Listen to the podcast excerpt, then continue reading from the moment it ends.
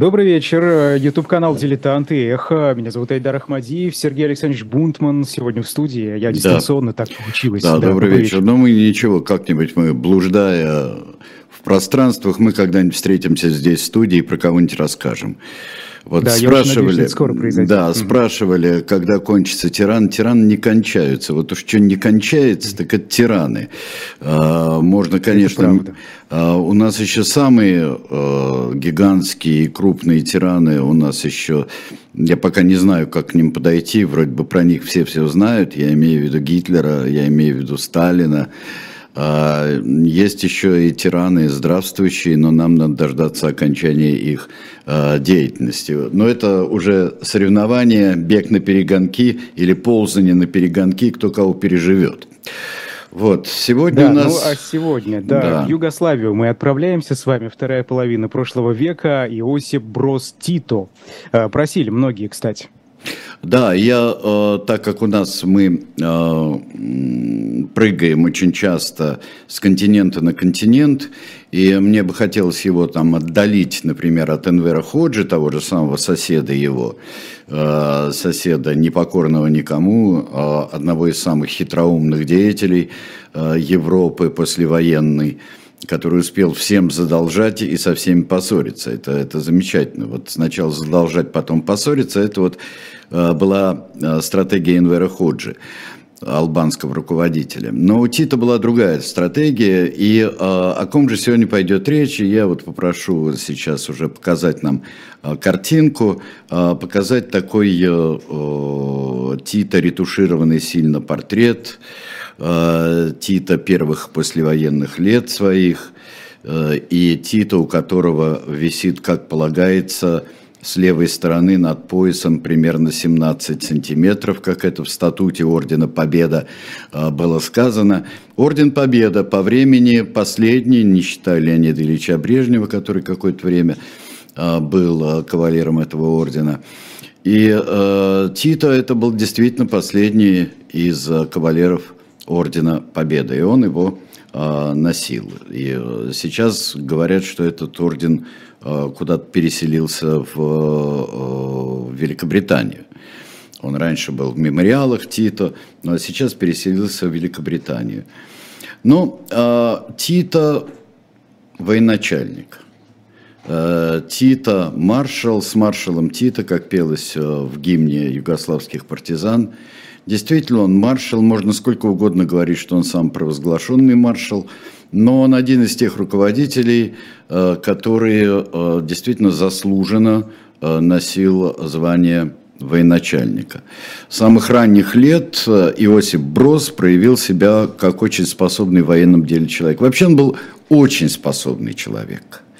Он родился в небольшой хорватской деревне, он и э, я не буду сегодня, я сразу скажу, что я не буду сегодня э, предаваться рассуждениям, потому что, если кому интересно, можно почитать о том, э, действительно ли это был Иосип Брос, или это был какой-то русский, который э, взял э, себе э, имя настоящего Иосипа Броза.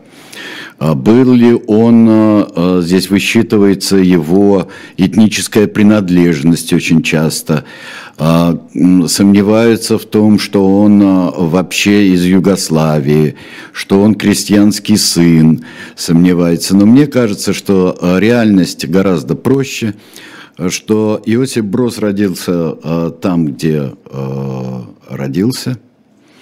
Родился он в Хорватии, и он, э, конечно, вот типичный югослав, если можно так сказать, потому что у него э, хорват отец, и у него славянка мама были.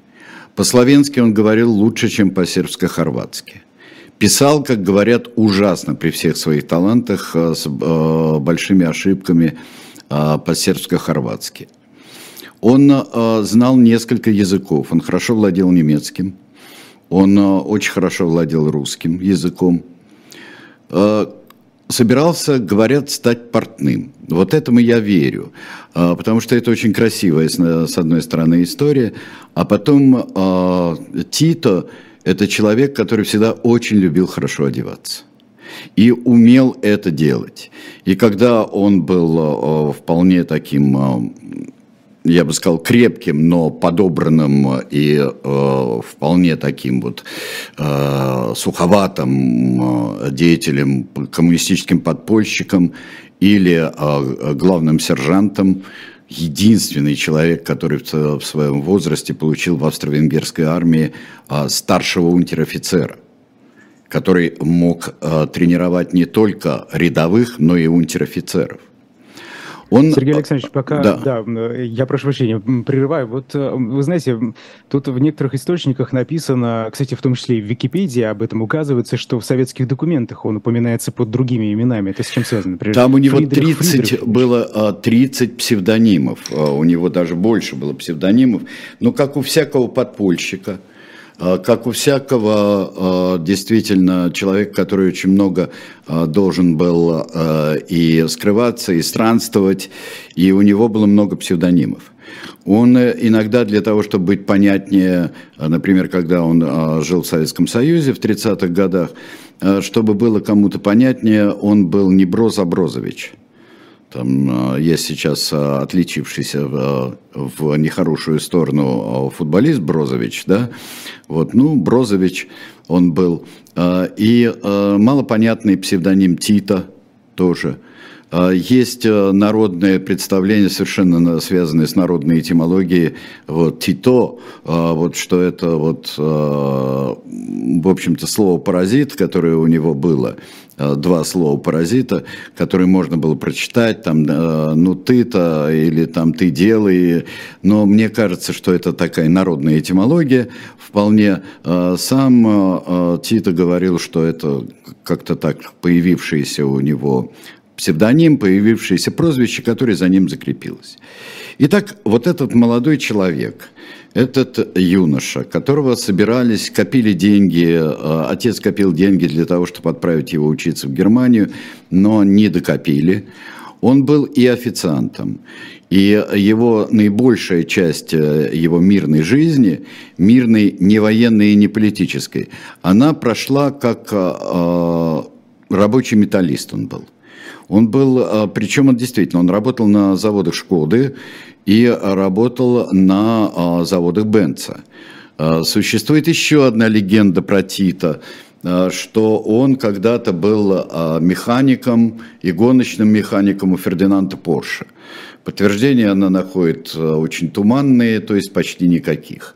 Но это тоже, и видно, там какая-то фотография, где вот, вот в кружу, кружочке выделен, там, где механик, механик Иосиф Брос.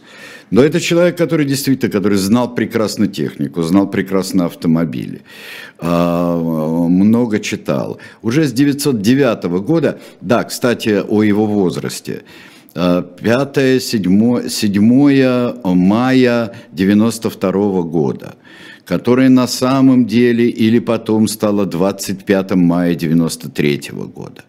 На самом деле он 93-го года рождения, но когда он пошел в армию, э, он э, оказался 92-го года рождения.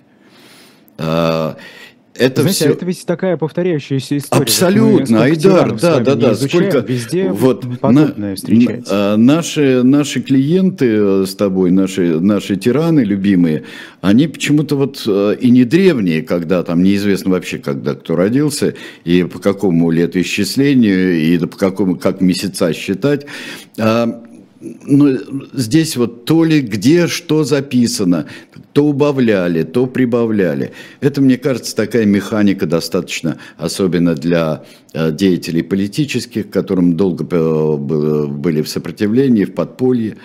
Но связана с этим одна очень интересная история, связана с тем, что 25 мая началась немецкая операция 1944 года, началась немецкая операция «Ход конем».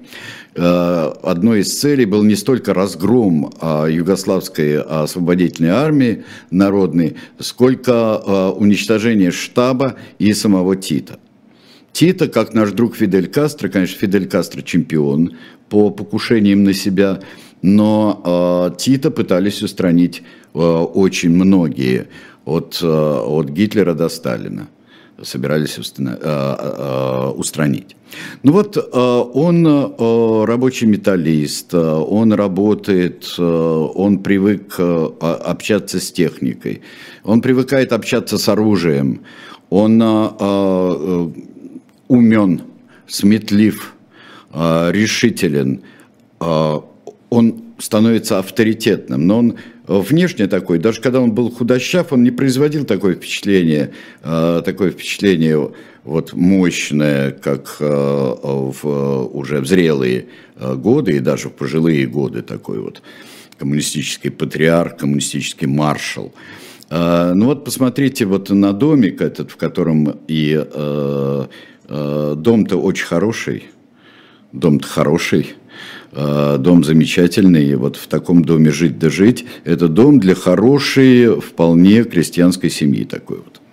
Ну, не знаю, насколько он для, для того, чтобы показать. Кубровец. Да, да, в Кубровице, да. И э, стоит памятник, э, памятник Тита рядом, и это, конечно, музей. Э, насколько это было облагорожено, мы судить не можем, судя по всему. Э, но это и не так важно.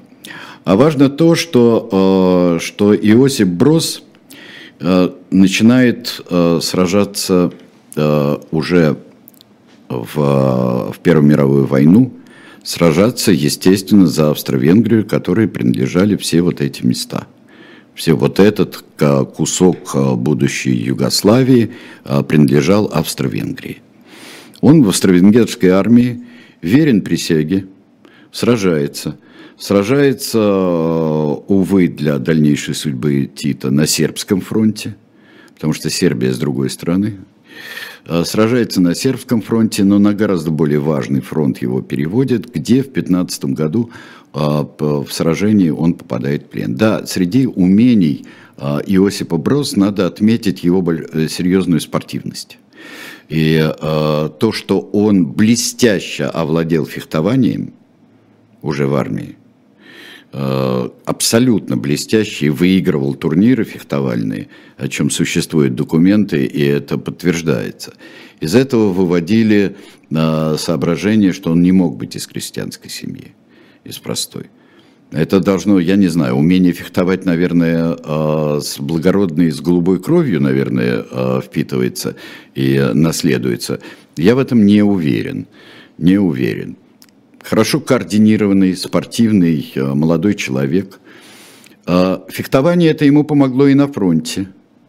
И что э, он вполне сражался против конных, против уланы, против казаков. И казаки, и он от казачьей пики, судя по всему, или уланской, он получил, получил ранение, ранение, которое могло оказаться смертельным. Но он был ранен, он попал в плен. Плен это очень важная история. Вообще а, австро-венгерские а, а, пленные, подданные Австро-Венгерской империи и те, кто военнослужащие австро-венгерской армии, они сыграли очень большую роль. Мы знаем, когда мы говорили, даже мы с вами, когда говорили о Колчаке, история чехословацкого корпуса, который следовал, следовал на восток, из востока на запад, потом вот в разных политических обстоятельствах, он тоже сыграл свою роль. Тита, который оказался в плену, он уже после э, февральской революции, вот эти все лагеря, где он протестовал против того, что, э, что например, э, крадут посылки Красного Креста, вот лагерное и тюремное начальство все это похищало, он бежит оттуда – пытается вернуться, вернуться тоже кривыми путями а, через Сибирь уже, когда а, начинается потихоньку гражданская война. В Омске он, в Омске он постепенно становится уже идейно, будучи близким большевикам, он становится, он поступает в красногвардейские, красноармейские отряды, и очень непростыми путями он, он и сражается – он и сражается, и он попадает, э, попадает на родину.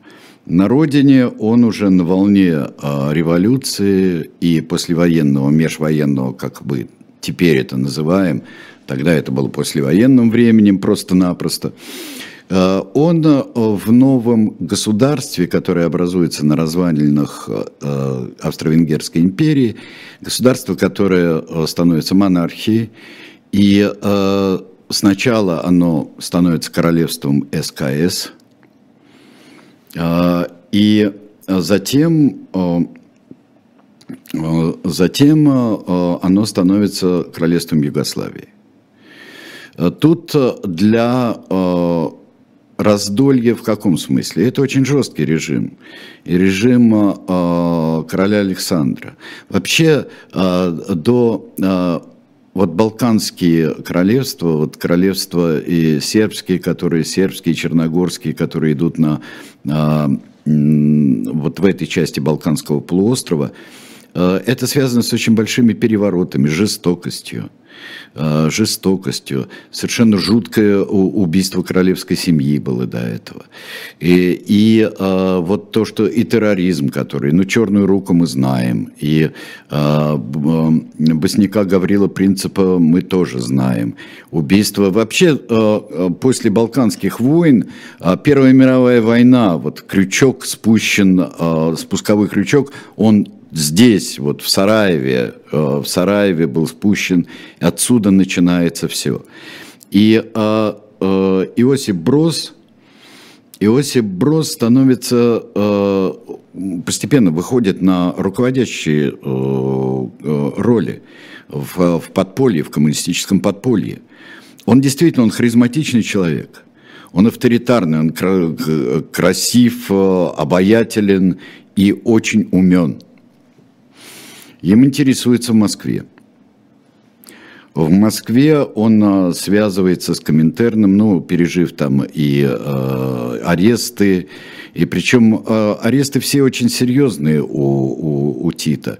Это не, э, не перебежка, например, там, как у молоденького Эриха Хонекера, да, нашего была, э, когда там с какими-то листовками из Сара куда-нибудь там, э, в, собственно, Германию, э, и где его арестовывают, и он очень долго сидит. Арестовывают его серьезно, потому что находят взрывчатку после восстаний, после выступлений. Кстати говоря, э, участие в выступлениях э, всевозможных еще до гражданской войны, когда он оказывается, например, в Петрограде в июле 17 года, он участвует в знаменитой июльской, э, июльской демонстрации. Вот той попытке переворота, которая была совершена в июле 17 года. Тита – Сейчас, а, если можно, перескочить через одну, а, через одну картинку, и вот там, где двое у нас партизан, где партизаны, вот показать партизаны, потому что а, Тита, мы видим его в такой молодости, молодости, зрелости вполне, вот сейчас он слева Тита, его легко узнать, в военной форме, это уже времен Югославской народно-освободительной армии. Но Тита человек а, оказывается а, вполне сталинского толка. Потому что Титов, будучи в Москве в 1934, с 1934 года, он не только сам избегает репрессий, которые подвергаются руководству многих коммунистических партий Европы, э, находящихся в Москве и э, работающих в Коминтерне, но и, судя по всему, он способствует очень многому. Он способствует. И здесь, э, ну вот, например, его была расстреляна его очередная жена. Вообще Тито был много раз э, женат, э, помолвлен, венчан гражданским браком. И здесь это целая отдельная книга «Тита и женщины». Это отдельная, можно, серия передач, но, наверное, не, не для нас она будет. Он любвеобилен. А, но вот его жена, немка, немка становится жертвой э, сталинских репрессий, ее расстреляли в 1937 году. Его нет. Есть предположение, что его тоже хотели убрать, но чем-то он невероятно импонирует и Сталину, и, и, э, и людям такого толка. Сергей Александрович, а вот в 29 году его приговаривают к пяти годам каторги. Да. Он, получается, что, что с ним происходит за эти пять лет? За эти пять лет э, он, он быстро оттуда исчезает.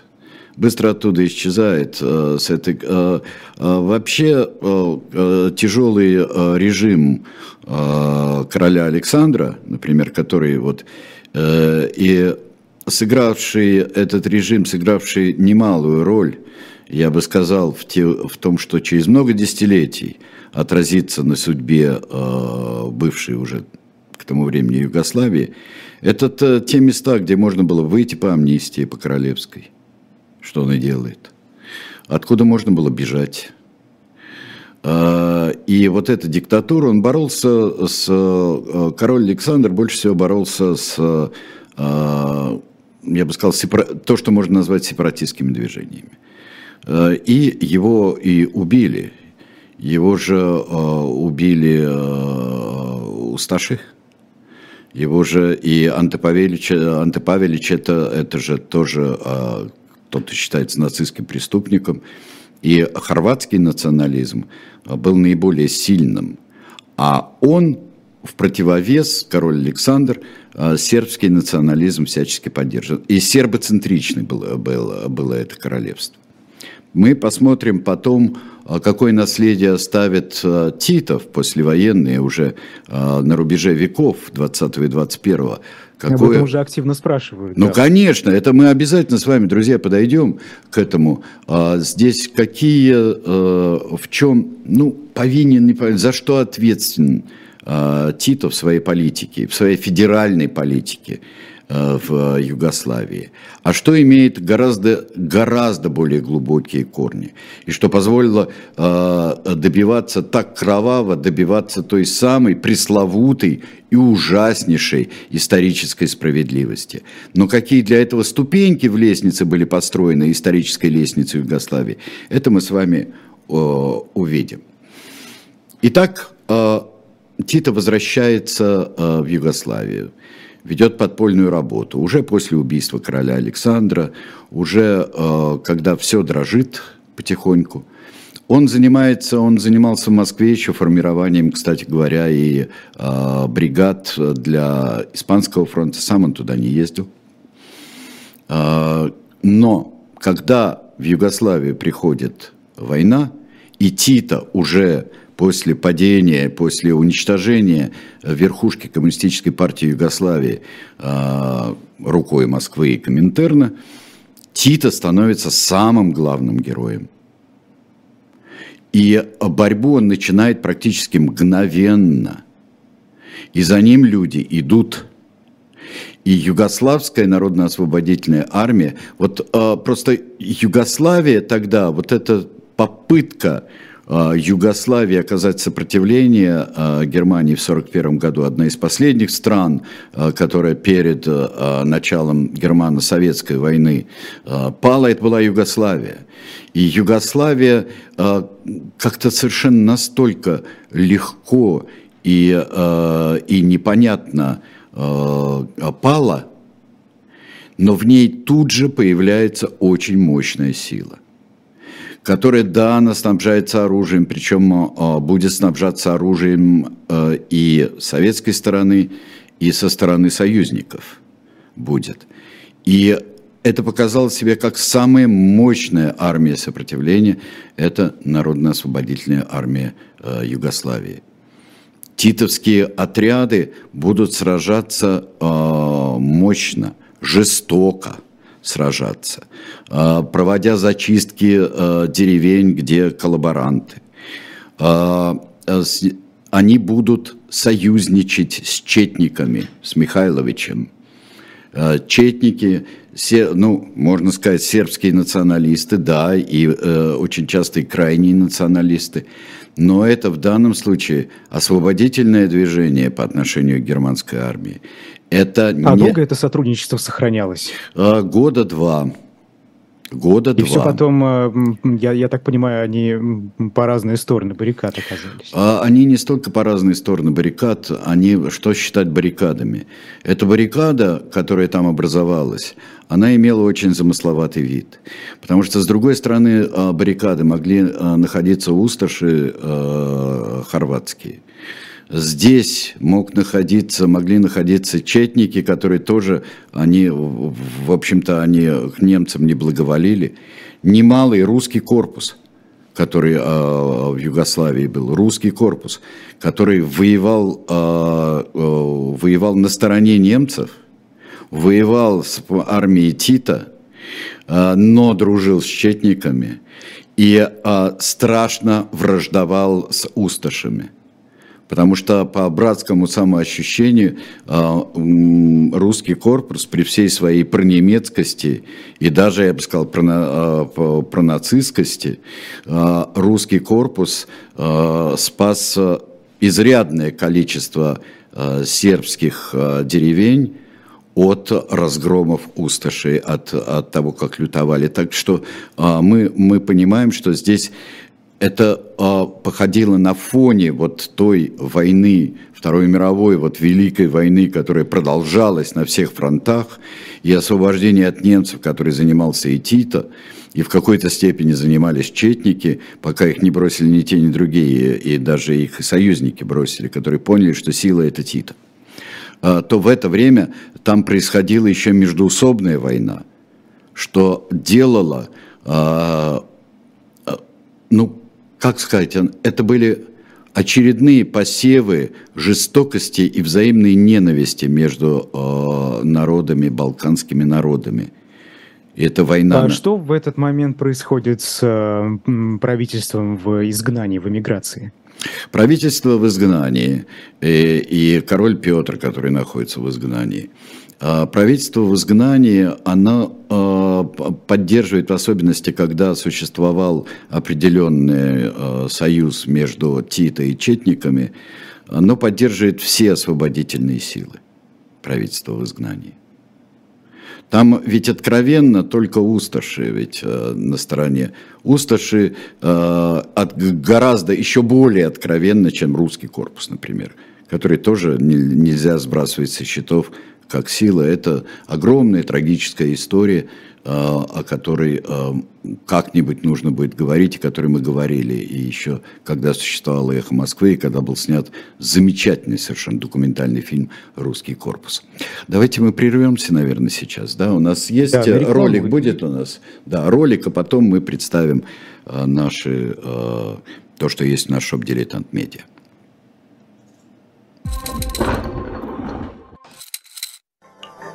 Живой гвоздь остается в Москве и ежедневно освещает для вас новостную повестку. Мы собираем для вас самые яркие мнения политологов, экономистов и деятелей искусства, чтобы вы всегда могли увидеть ситуацию в мире с разных сторон. Поддержите нас в это непростое время, чтобы мы могли развиваться и дальше. Как это сделать? Переходите по ссылке под трансляцией или воспользуйтесь QR-кодом, чтобы оставить свой донат. Сквозь вихрь и град, и снег, и непогоду ты должен сохранить мне дни и год. Вперед, вперед, куда глаза глядят.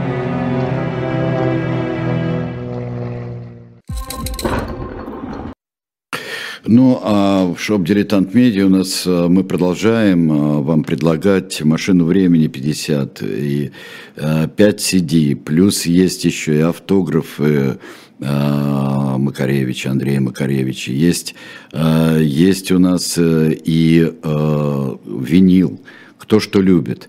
И все ну, подписано, все, все нарисовано, все подписано. Да, это, это дорогое удовольствие, но я думаю, что это такие вещи, как навсегда, они остаются. А, просто это ну, остается... замечательный подарок. Да, э, это замечательное предложение, но и то, что, конечно, здесь есть и подлинные а, рисунки, есть э, рисунки замечательные Андрея Макаревича, и его подлинный автограф, и э, есть и записи, и юбилейные записи, э, которые, я уж не знаю, когда будут у нас издавать Э, и винил э, Макаревича. Так что, друзья, пользуйтесь случаями. Я думаю, что вы э, получите необычайное удовольствие. shop.diletant.media пока есть в наличии. Я думаю, нужно поспешить. Да, зайти потому что все, все иссякает. И иссякает стремительно. Возвращаемся к Титу. Югославская политика Тита умна, жестока и умна. Он утверждает главенство своей армии, которая все знают, что это коммунистическое сопротивление. Он может бросаться неудобными союзниками, которые идеологически ему не подходят, и как только они перестают, например, те же четники перестают э, играть большую военную роль, это понимает и Тito, и это понимают и союзники потом, которые э, переключаются на поддержку Тита. И это понимают немцы, кто здесь главная сила. Э, в 1943 году капитулирует Италия. Э, Тита и его армия пользуются случаем, и они занимают те части, которые, на которые претендовала Италия. Очень давно и фашистская Италия. Вот здесь примыкающие к Словении, э, примыкающие к Хорватии, примыкающие части э, Тита строит будущее. Тита уже уверен в победе. Ну, собственно, не без помощи тех же американцев и британцев. Американцев, британцев.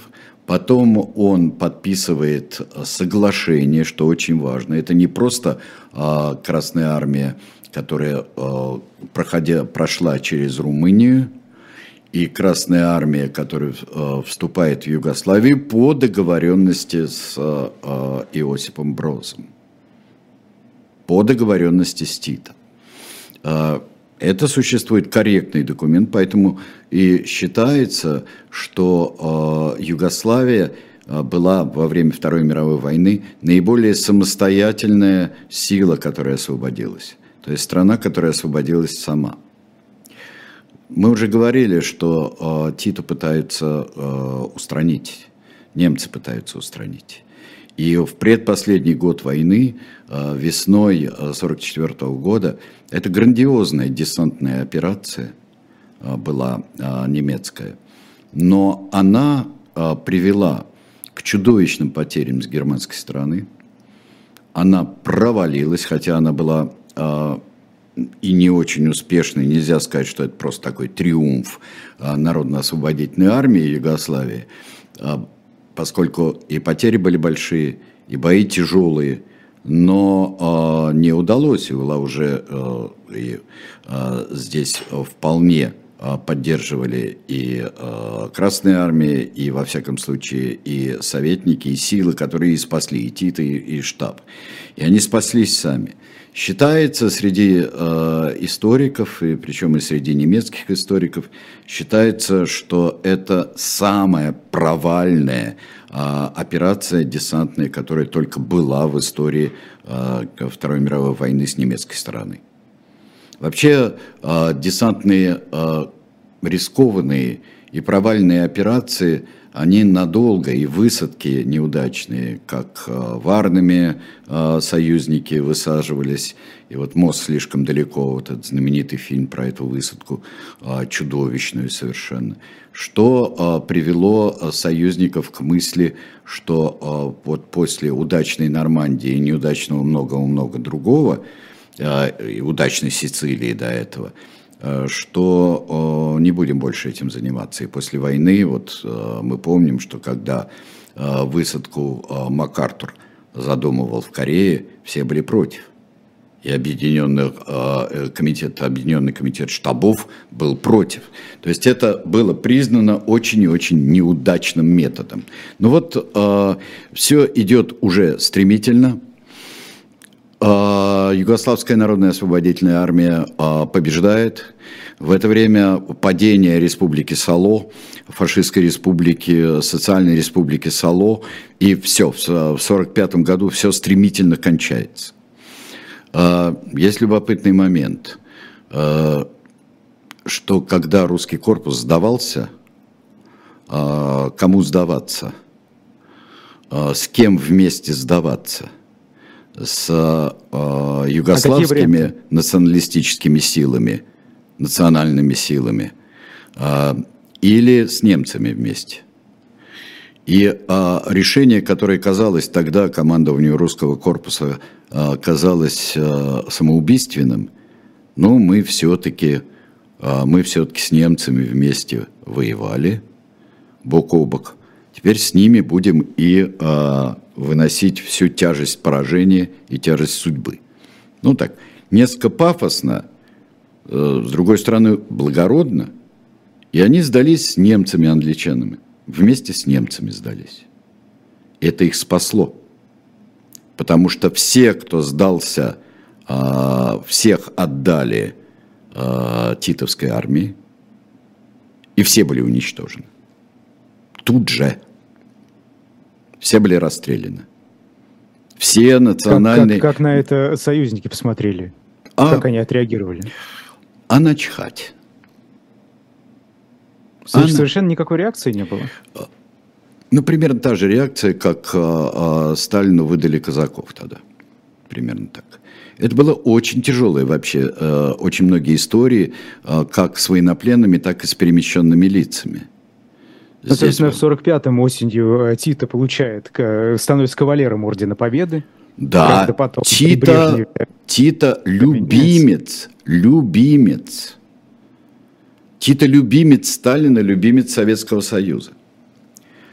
А, приезжают советники, приезжают э, специалисты. Бурно начинает восстанавливаться, э, уже прямо после 45 года, начинает восстанавливаться, 45-46 начинает восстанавливаться Югославия с советской помощью. А Тита – это самый крепкий, самый, это балканский Сталин. Но это и а, немножко тягостно для московского Сталина. Соперник э, появился? Ну, есть, или, такое, или почему? есть такое предчувствие, что слишком силен. Но наводнив советниками, наводнив специалистами, наводнив, э, э, в общем-то, всем, чем наводнялась Восточная Европа после победы, считали, что достаточно спокойно себя чувствовали. Но потом началось. Потом а, Тита, Тита предлагает устроить Балканскую Федерацию. Болгария, Греция. В Греции он поддерживает э, восстание, которое считали в Москве авантюрой. А Тита приглашает Албанию к сотрудничеству. То есть это вхождение... 49 год. А это еще 48-й, 47-й, 48-й, это, это все зреет. И это важно, что это еще не 49-й год. Это очень важно. Потому что дальше, когда после обмена э, письмами, телеграммами, посланиями одно хуже другого, из Москвы угрожают, а Тита э, не поддается – из Москвы угрожают, предупреждают, Тита не поддается. Его пытаются устранить, а Тита пишет, и все это время он будет писать, вот, хватит присылать ко мне э, стрелков, бомбистов, отравителей, хватит присылать ко мне. А то я как-нибудь пришлю, это уже во время самого острого конфликта. А, то как пришлю одного, а, вот и этого хватит. Тита ведет себя нагло с точки зрения Москвы. А неужели в его окружении не было советских хо, засланных? Хо-хо-хо, еще сколько. И тут а, Тита а, с помощью своего соратника Ранковича, а, который а, спецслужбами руководит, а, спецслужбами руководит, Тита уничтожает, когда обостряются отношения с Советским Союзом, уничтожает вот так называемых сталинофилов, уничтожает сторонников, сторонников Сталина сторонников Советского Союза, фактически той политики, которая... В своем окружении или вообще? А, вообще в партии. В партии. В партии он проводит. Сначала все очень нравилось, как он проводил репрессии, а, потому что это Михайлович, например, а, глава Четников – а, то, что он быстро монархистов всех уконтропупил, можно так сказать, что он быстро установил однопартийность, но в своей партии, вместо того, чтобы с помощью советников, как это делали Берут, как это делали многие другие, а, он, он уничтожает сталинистов. Жестоко, диктаторски уничтожает сталинистов. Сажает, расстреливает и так было? далее. Ну, а, о каком количестве людей идет? Цифрах я не могу сказать, но там хватило ну, нескольких а, десятков среди лиц. Причем Сталин помог ему, помог чем? Невольно сталинское руководство помогло, потому что отозвало советников, отозвало своих специалистов и лишилось еще и этого способа влияния. Тита оборачивается в сторону союзников. Он получает кредиты по плану Маршала. Он, а, ему начинают помогать.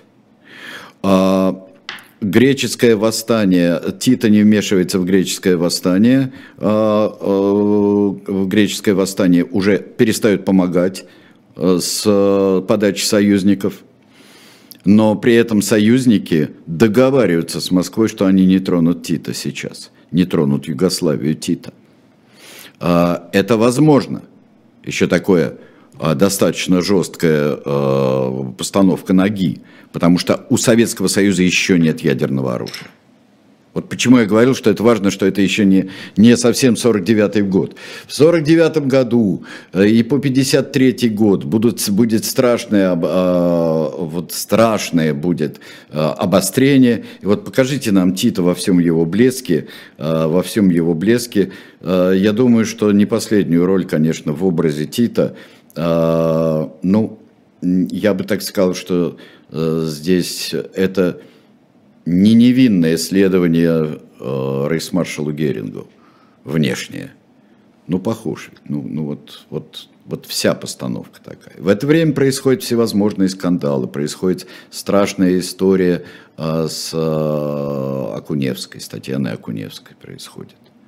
Вот, э, э происходит вот э, и э, она как э, актриса и фильм «Небо над Белградом», э, фильм который э, символизировал вот такое полное единение э, Советского Союза и новой Югославии, стало символом разъединения и, вот, и арест, и заключение актрисы замечательной Акуневской, это тоже стало одним из символов. А Тита не получается Балканская Федерация, Албания вильнула хвостом и убежала от Тита – а, всю восточную. Дело в том, что это еще, еще и прецедент.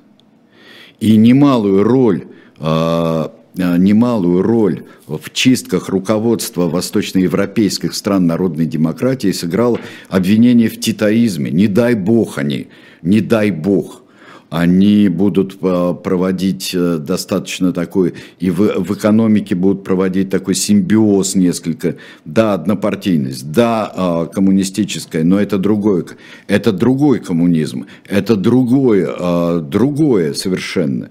И Тита, как диктатор коммунистический, себя ставит твердо вот в том, что он сам велик. И поэтому, э, и когда даже происходит примирение после смерти Сталина, Тита пишет совершенно издевательское, э, вот отвечает, после смерти Сталина замечает, да, э, сообщение о болезни Сталина ко мне пришло одновременно сообщению, сообщением о том, что мой пес Тигр очень сильно болен. Я очень переживал за Тигра – и очень переживаю. Это был очень умный пес. Вот так вот.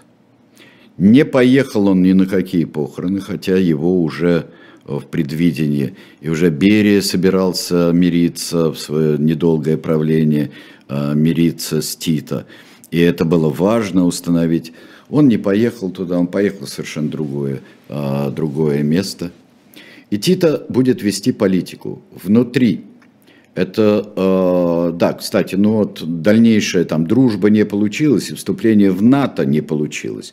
Хотя он был вполне с 49 -го года ассоциирован с НАТО. Э, у него были договоры со странами НАТО, с Грецией и с Турцией.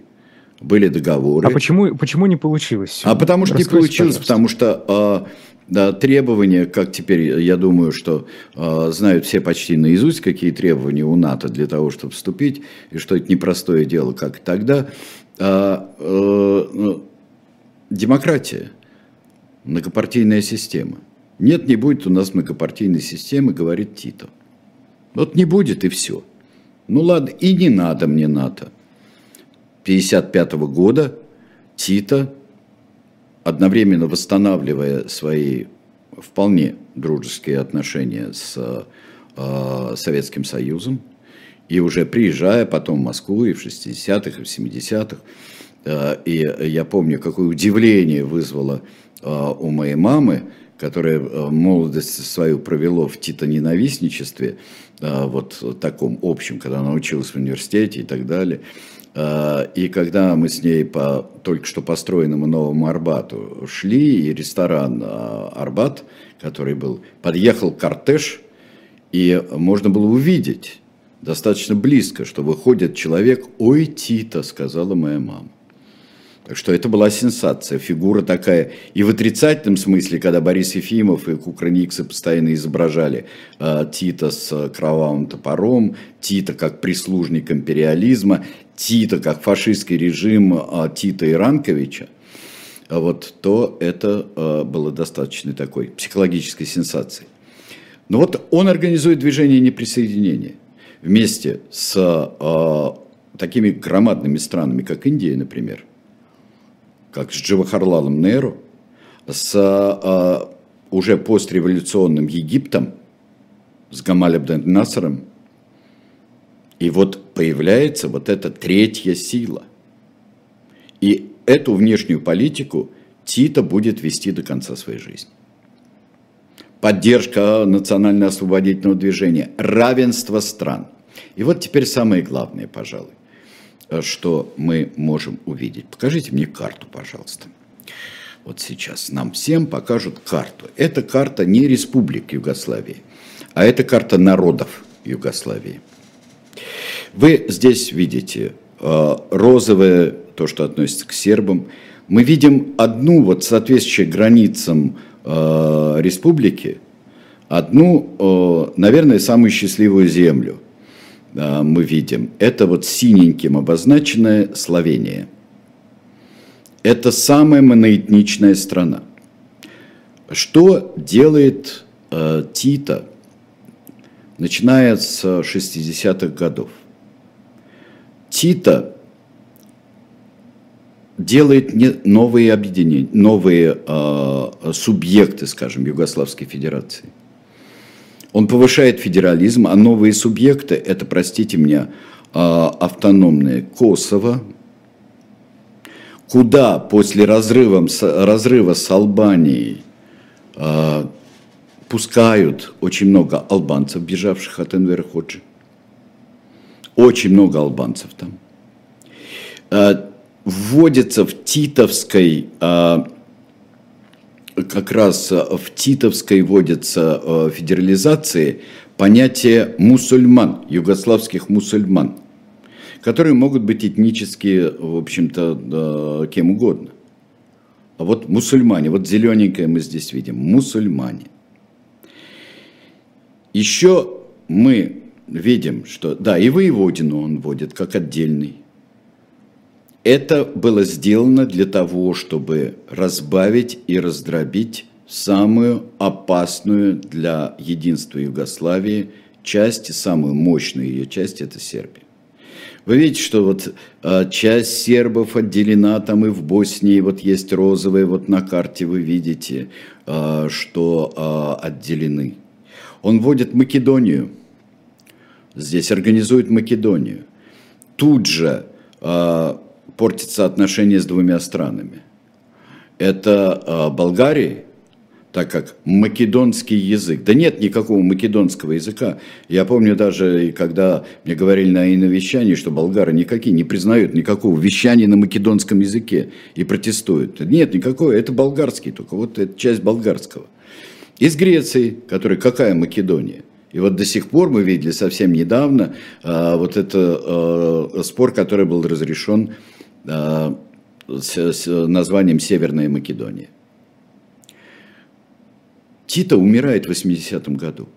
Сергей Александрович, пока мы не перебрались к его смерти, вот вы говорили про федерализм. Как он его трансформирует? То есть что, он улучшает его, вот, вводит что-то? Вот здесь трудно сказать, что э, вот однозначно очень трудно сказать. Потому что, с одной стороны, да, повышается вот власть на местах, горизонтальные связи, и то, чем Тита хвастается везде во всем мире, но, э, с другой стороны, получается, что вот и введение новых субъектов федерации, обозначение, и границы, вот которые, может быть, там, если приглядеться к этой картинке, там увидят границы э, республик, и автономных, и федеральных республик. И здесь делает примерно то же, что в свое время э, делалось э, там э, до, до сталинское и сталинское руководство делало. Э, ведь я думаю, что, Айдер, ты прекрасно знаешь э, историю э, ну, достаточно такой произвольной границы, которая была установлена между э, Татарстаном и Башкирией. Была.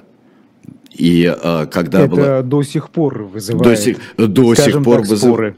До сих пор вызывает. Просто эта мина лежит, может быть, зарыта глубже несколько вот на, на нынешний момент. И что? Нам больше нужно пролетарского населения, поэтому там, где преобладающее городское татарское население, вот, вот у всех должно быть...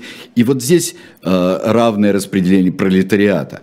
И вот здесь, э, стараясь э, раздробить очень крепко националистически себя ощущающее э, сербское население, несколько раздробить. И вот здесь получается, перемешаны сербы, вот хорваты здесь. А белое это там, где все перемешано настолько, что нельзя сказать, что э, какая нация преобладает, какой народ преобладает.